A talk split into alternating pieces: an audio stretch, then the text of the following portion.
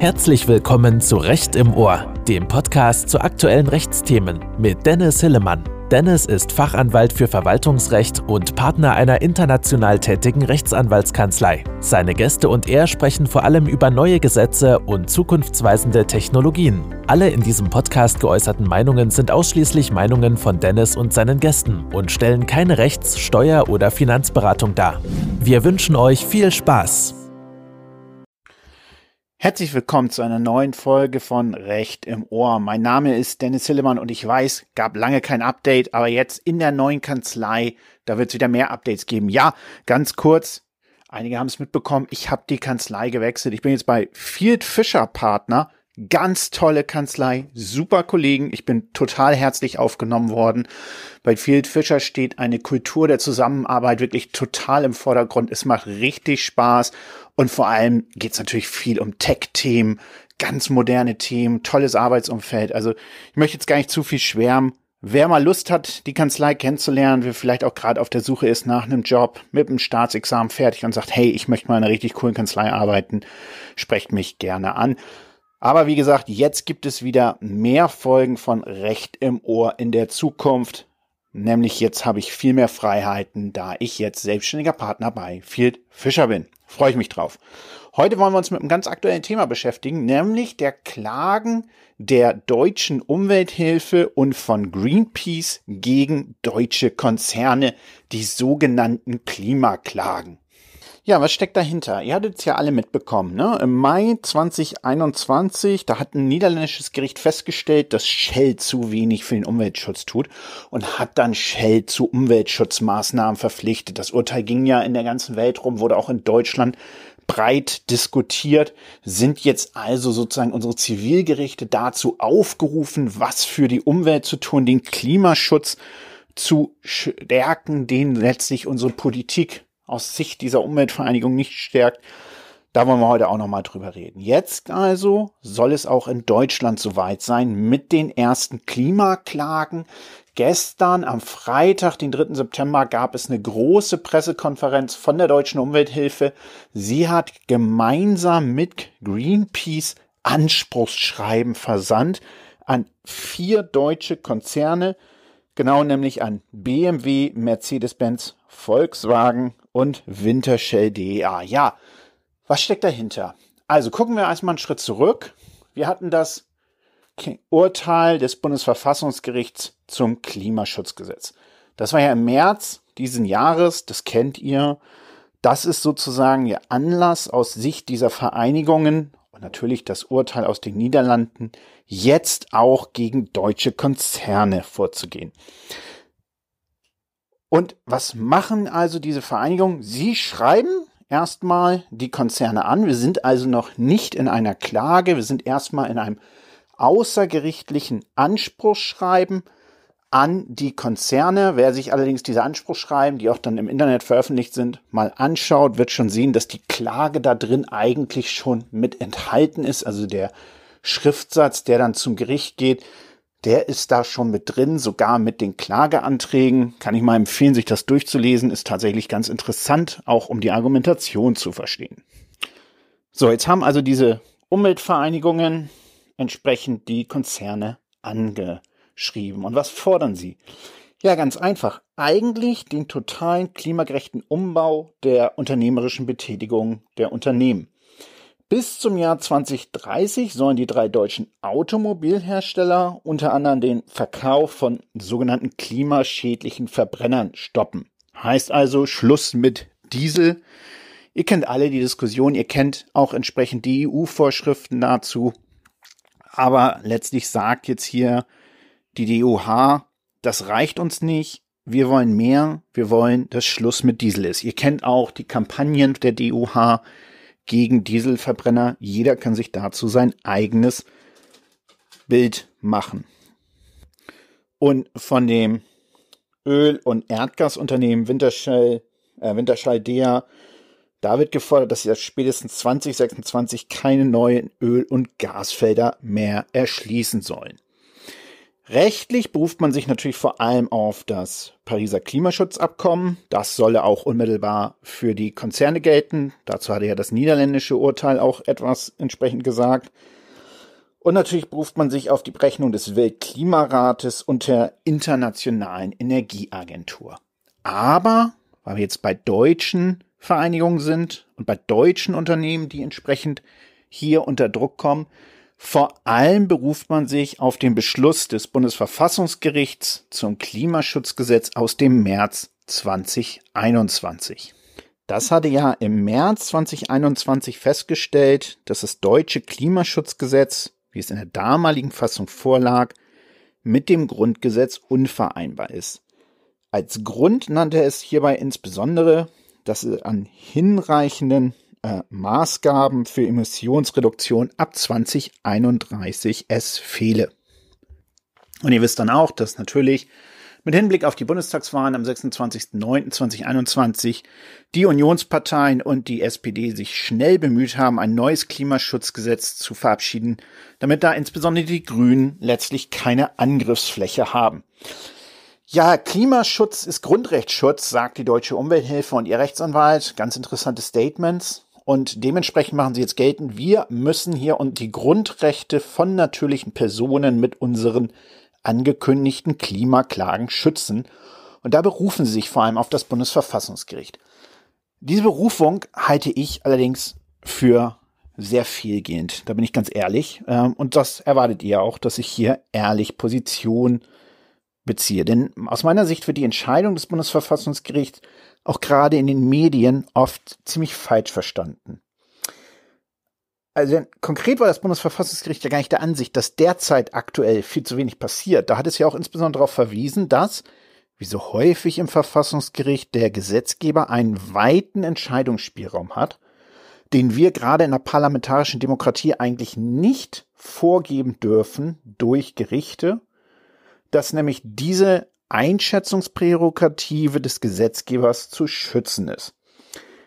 Interessant ist natürlich an dem Beschluss gewesen, dass der Schutz des Lebens und der körperlichen Unversehrtheit nach dem Grundgesetz, so das Bundesverfassungsgericht, auch den Schutz vor Beeinträchtigung durch Umweltbelastung einschließt.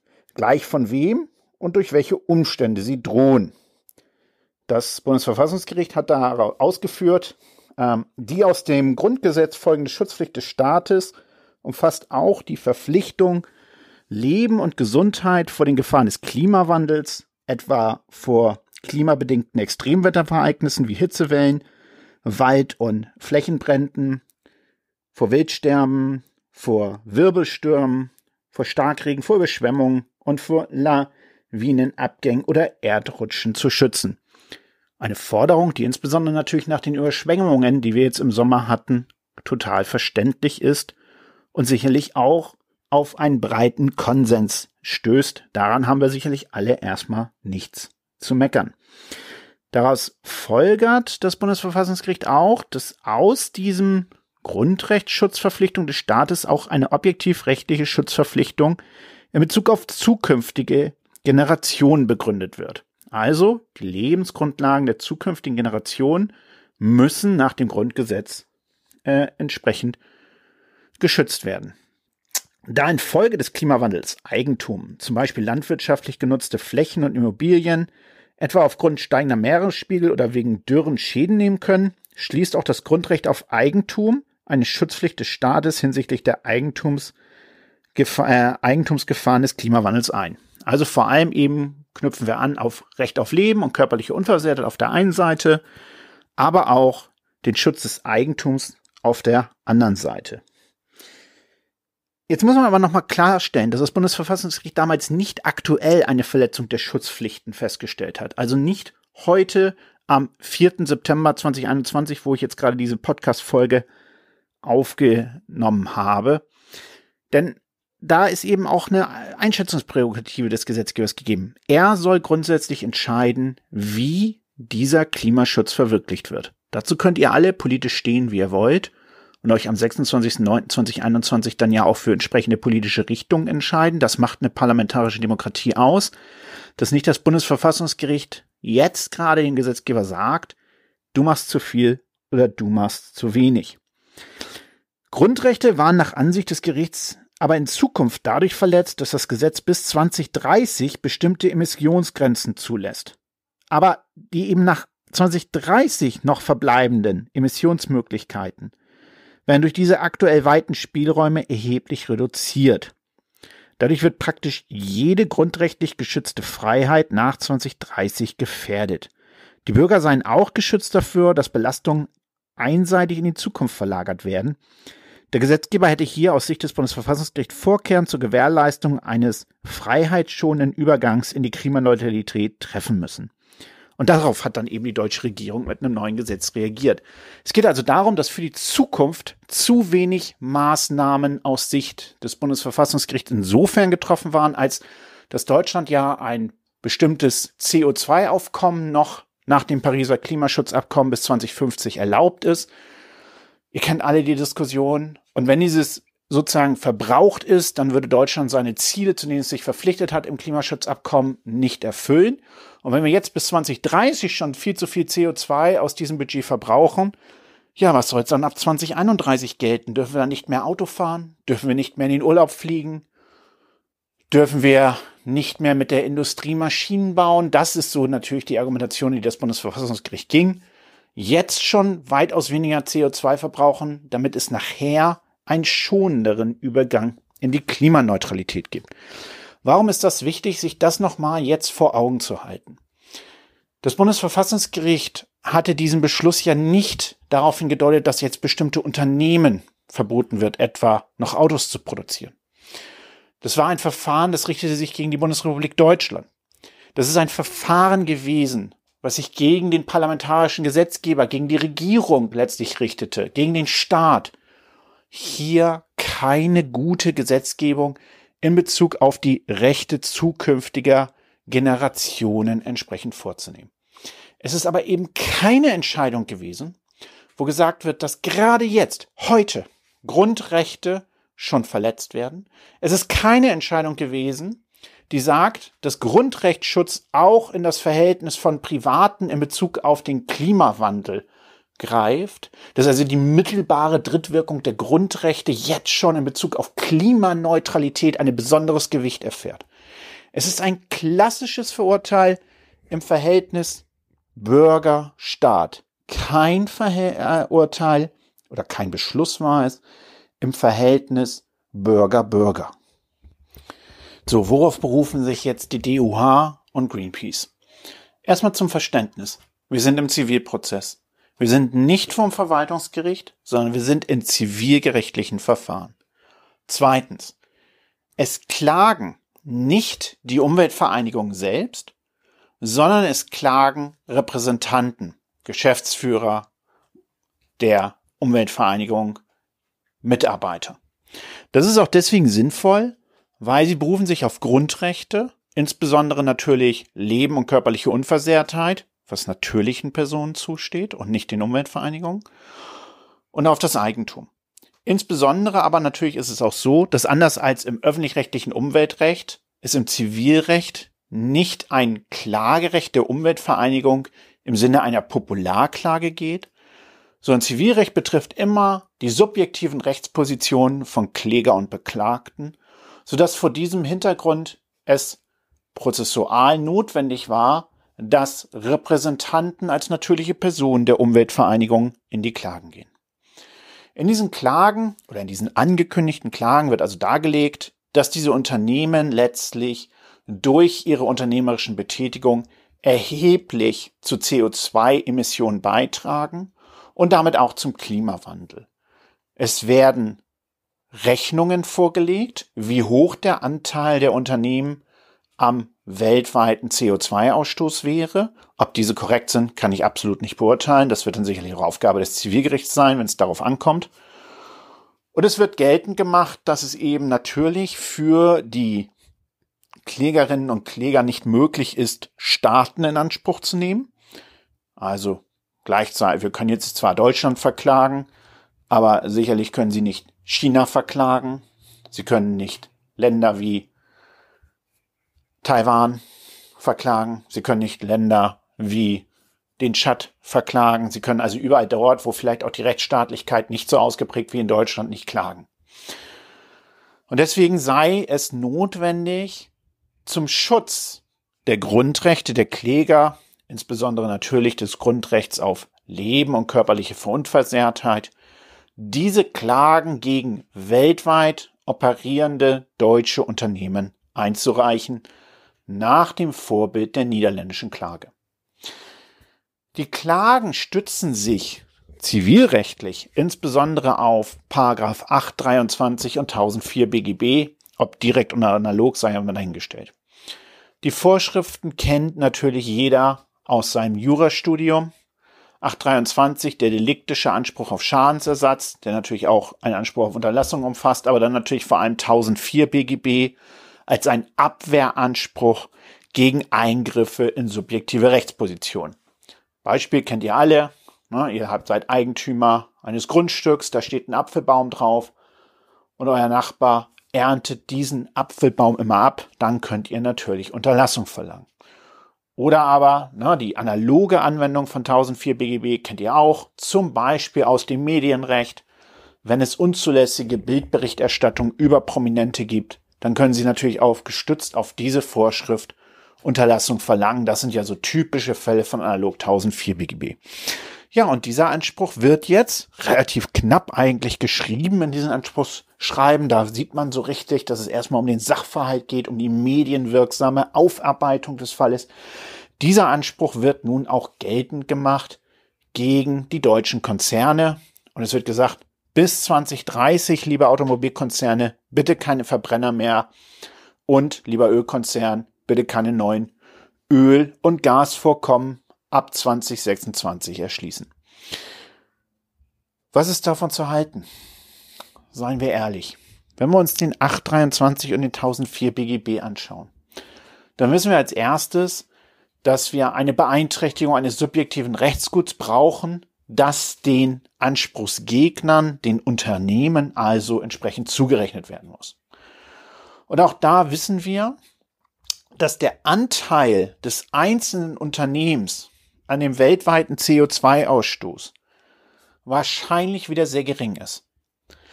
Ich behaupte nicht, dass diese Unternehmen nichts zum Klimawandel beitragen und dass sie für sich genommen vielleicht auch sehr viele CO2-Emissionen verursachen. Das kann ich gar nicht beurteilen.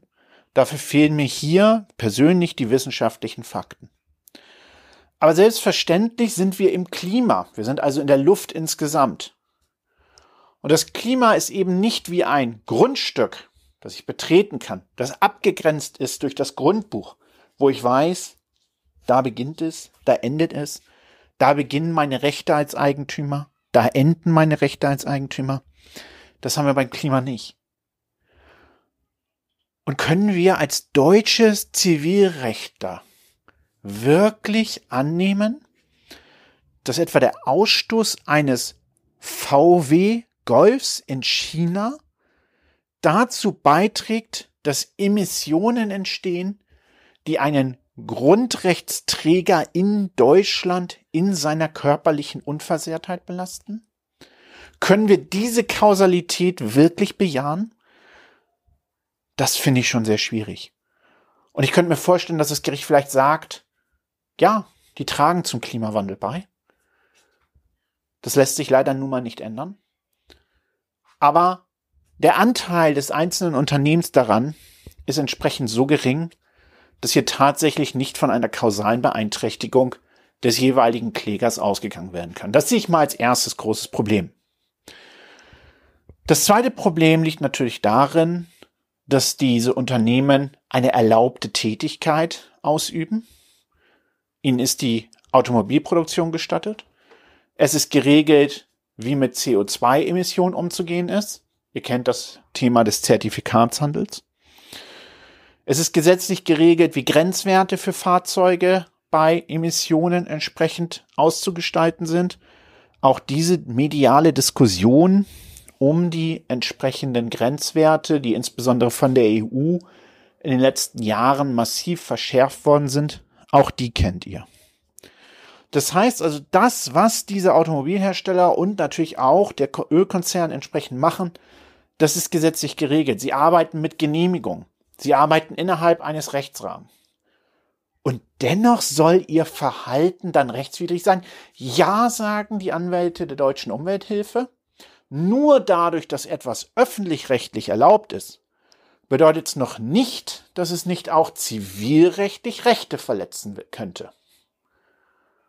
Eine Argumentation, die nicht ganz falsch ist, die aber auf der anderen Seite erkennt, verkennt, aus meiner Sicht, dass man hier jetzt erlaubtes Handeln, mit dem ja auch diese Unternehmen Grundrechte ausüben, mit denen die Mitarbeiter in den Unternehmen Grundrechte ausüben, ja selbst die Kunden der Unternehmen beim Erwerb der Fahrzeuge Grundrechte ausüben, dass diese Grundrechtsausübung in dieser Form vom Gesetzgeber erlaubt ist. Und da sich die Unternehmen auf die mittelbare Drittwirkung der Grundrechte berufen, glaube ich persönlich, dass auch unter diesem Aspekt kein Überwiegen ihrer Grundrechte geltend gemacht werden kann, sondern schon allein im Rahmen einer Abwägung in Verbindung dann mit wahrscheinlich mit dem relativ geringen Anteil der Unternehmen an einem weltweiten CO2-Ausstoß es am Ende an einer Beeinträchtigung im Sinne des 1004 BGBs führt, die zu einer Unterlassung führt. Und natürlich müssen wir uns auch als nächstes die Frage entsprechend stellen, ob wir tatsächlich wollen, dass Zivilgerichte, dass also Zivilgerichte die Rechtsstreitigkeiten zwischen Privaten schlichten sollen, dass die jetzt dahin gehen und hier massive Entscheidungen treffen sollen, die für unternehmerische Betätigung und damit für die Wahrnehmung von Grundrechte auch der Unternehmen und ihrer Mitarbeiter erhebliche Auswirkungen haben. Ist das von der Gewaltenteilung gewollt, dass ein deutsches Zivilgericht, ein Landgericht einer unternehmerischen Betätigung einen Riegel vorschiebt, die gesetzlich und durch öffentlich-rechtliche Genehmigung erlaubt ist? Natürlich kann man sagen, wenn wir annehmen, dass der Gesetzgeber, die Regierung untätig sind, dass die Grundrechte auf Leben und körperliche Unversehrtheit massiv gefährdet sind, dass es dann gerade Aufgabe der Gerichte ist, nach Artikel 20.3 Grundgesetz, nach Artikel 1 Absatz 3 Grundgesetz, nach Artikel 19 Absatz 4 mit der Rechtsweggarantie, diese Grundrechte zu schützen. Ganz klar. Wenn der Gesetzgeber nichts tut, wenn die Regierung nichts tut, dann müssen Gerichte eingreifen. Aber hier geht es aus meiner Sicht um grundlegende Entscheidungen für unser demokratisches Zusammenleben. Und da sind wir aus meiner Sicht im Bereich der Wesentlichkeitstheorie. Diesen Ausgleich zwischen Wirtschaft und Klima- bzw. Umweltschutz, diesen Ausgleich zwischen gesellschaftlichen Richtungen die eine, die radikalen Klimaschutz fordert. Die vielleicht größere Mehrheit, die einen sanfteren Übergang möchte. Und dann vielleicht sogar auch eben ein Anteil einer Bevölkerung, der Klimaschutz total leugnet. Diesen Ausgleich zu finden, das ist in meinen Augen Aufgabe des parlamentarischen Gesetzgebers und nicht von Zivilgerichten. Und auch unter diesem Gesichtspunkt kann ich mir beim besten Willen nicht vorstellen, dass diese Klimaklagen Erfolg haben werden. Aber natürlich, da brauchen wir auch nicht drüber reden, sie sind medial sehr wirksam. Es wird sehr medienwirksame Gerichtstermine geben bei den Landgerichten. Und ich denke, die Richter werden sich sehr sauber die Rechtsprechung des Bundesverfassungsgerichts anschauen, die niederländische Rechtsprechung und auch sehr sauber in die rechtliche Argumentation reingehen. Denn sie wissen, alles, was sie schreiben, alles, was sie sagen, wird am Ende medial verwertet werden. Und wir gehen auf jeden Fall durch die Instanzen. Da brauchen wir auch keine entsprechenden Propheten sein. Also diese Klagen werden uns lange beschäftigen. Und was daran interessant ist, finde ich persönlich, ist auch, dass die deutsche Umwelthilfe dann massiv dazu aufruft, diese Klagen finanziell zu unterstützen.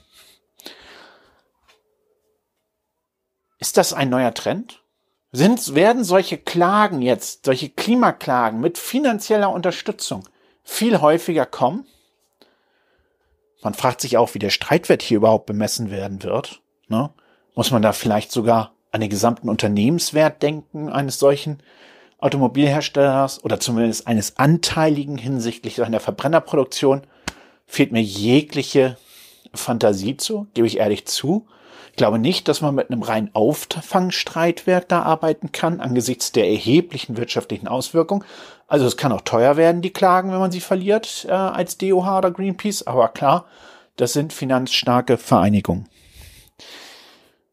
Was ich daran spannend finde, ist die Frage, werden solche Klagen nicht in Zukunft viel häufiger kommen? Werden vielleicht neue Zweige einer Klageindustrie entstehen, die hier nicht wie bei den Dieselfällen vor allem auf wirtschaftliche Motive abzielt, sondern auf Klimaschutzaspekte? Wird es vielleicht sozusagen ein neuer Trend werden, dass Umweltvereinigungen, bedeutende Stiftungen, bedeu vielleicht auch natürliche Personen, seien es Wohlhabende oder Personen, die Stellvertreter sind, Klagen in einem gesellschaftlichen Interesse durchführen. Das war ja bislang sozusagen fürs deutsche Recht unüblich. Ah, da geht's immer um individuelle Grundrechte. Wird hier ein neuer Trend begründet werden? Ich könnte es mir vorstellen. Ich könnte mir vorstellen, dass wir hier in eine ganz neue Kategorie von Klagen kommen, die es in den USA ja schon häufig gibt. Klagen im Gemeinschaftssinne. Und das nicht nur mehr auf den öffentlich-rechtlichen Bereich beschränkt, wo wir es im Umweltrecht ja schon häufig haben, sondern nun auch in, Zivil in zivilrechtlicher Hinsicht. Und darauf müssen sich aus meiner Sicht Unternehmen einstellen. Davon unabhängig gehe ich aber davon aus, dass diese Klimaklagen, die jetzt erhoben werden, worden sind, zivilrechtlich keinen Erfolg haben werden.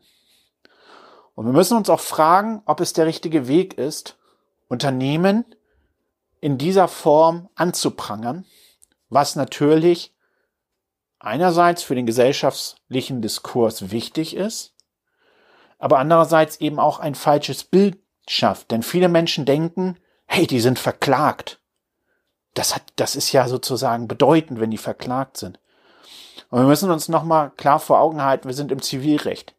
Jeder kann eine Klage gegen jeden einreichen und etwas geltend machen. Er muss dann halt nur gegebenenfalls die finanziellen Konsequenzen tragen, wenn er verliert. Und vor diesem Hintergrund sollten wir diese sogenannten Klimaklagen einordnen. Ich glaube A, dass sie nicht Erfolg haben werden von den Zivilgerichten, sondern insbesondere aus medialen Gründen erhoben worden sind. Ich glaube aber andererseits B, dass sie die Grundlage sind für eine Reihe solcher Klagen in der Zukunft und dass es daher eine sehr spannende Zeit wird. Das war's für heute erstmal mit Recht im Ohr. Schreibt mir gerne dazu auf LinkedIn oder in anderer Form über E-Mail, wenn ihr dazu sprechen wollt. Lasst mich gerne wissen, was für Themen ihr in Zukunft behandeln wollt. Vernetzt euch mit mir auf LinkedIn, bleibt in Kontakt und dann bis zum nächsten Mal bei einer neuen Folge von Recht im Ohr. Vielen Dank und ciao. Wenn Sie sich für Themen rund um Wissenschaft und Recht interessieren, laden wir Sie herzlich ein, www.wissenschaftsundrecht.de beizutreten. In dieser Gemeinschaft diskutieren Praktikerinnen und Praktiker die neuesten Entwicklungen im Wissenschaftsrecht, im Hochschulrecht, im EU-Beihilferecht und anderen Rechtsgebieten. Die Teilnahme ist kostenlos. Mehr unter www.wissenschaftsundrecht.de. Habt ihr Themenvorschläge? Wollt ihr Gast einer Folge sein? Dann schreibt Dennis einfach auf LinkedIn oder auf Xing. Er freut sich von euch zu hören. Bis zum nächsten Mal bei Recht im Ohr.